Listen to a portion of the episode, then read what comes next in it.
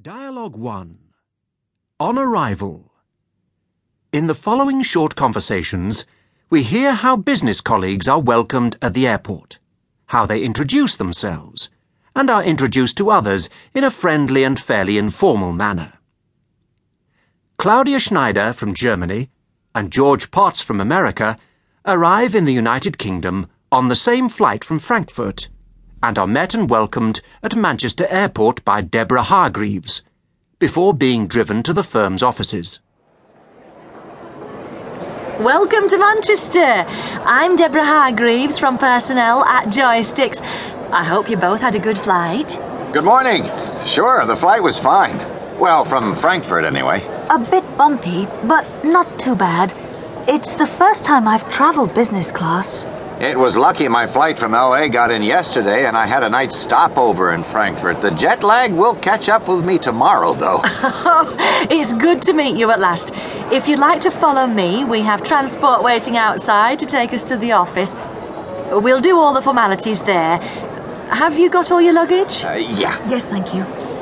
It's great to be here again. We'll follow you then. Deborah leads the way to the minibus. Here we are. If you'd both like to pile in. Oh, okay. It'll take us about 40 minutes into town to the office. Ah. After about half an hour, the minibus pulls into the firm's car park.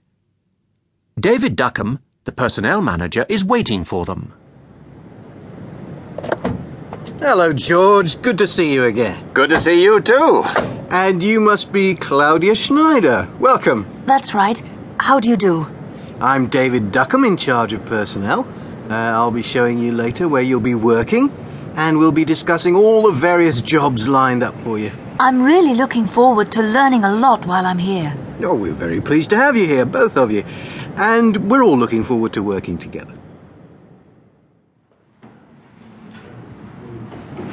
It's great to be back in England again. And it's not raining this time.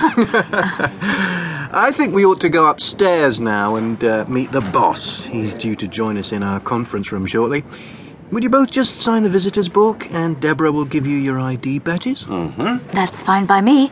Is just my signature enough? Yes, that'll do. Uh, have you been to the UK before, Claudia? I'm sure you'll soon get used to things. Oh, yes, I have. I've been to London on holiday a couple of times. Well, I think you'll find we're a pretty friendly lot up here in Manchester. Shall we go upstairs?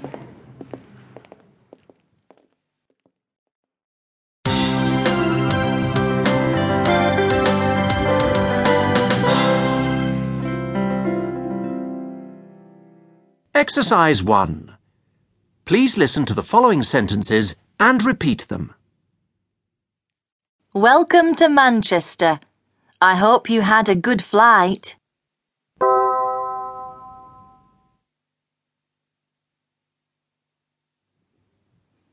Welcome to Manchester.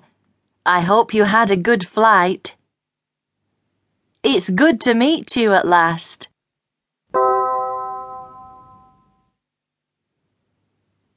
It's good to meet you at last. We're very pleased to have you here.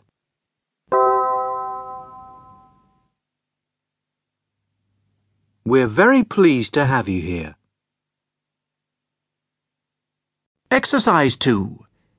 Please listen to the following expressions and choose the correct explanation. I'm in charge of personnel. To be in charge of. Does this mean to be responsible for or to pay for?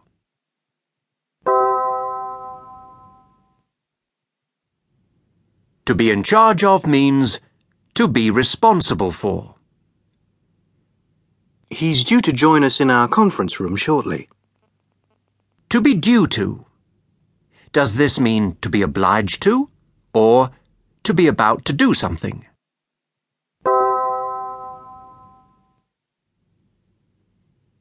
To be due to means to be about to do something. But I'm sure you'll soon get used to things over here. To get used to. Does this mean to work with something or to become accustomed to something?